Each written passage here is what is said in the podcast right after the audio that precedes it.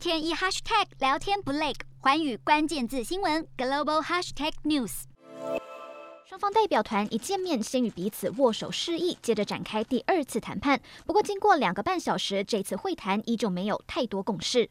虽然双方对于停火没有共识，不过目前两边初步同意建立人道走廊来撤离平民，减少平民死伤。双方还就将药品以及食物运送到战火最激烈的地方达成谅解，并同意举行第三次会谈。而这也是自俄罗斯在一周前发动入侵乌克兰以来，双方首次就任何问题达成任何形式的进展。不过，乌克兰总统泽伦斯基还是持续喊话，希望两国可以达成共识，尽快停火。不过，也再一次强调乌克兰不会弃械投降。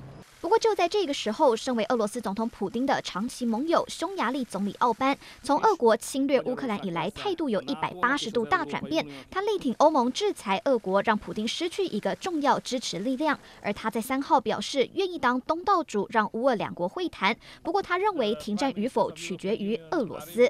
华人新闻孙玉林综合报道。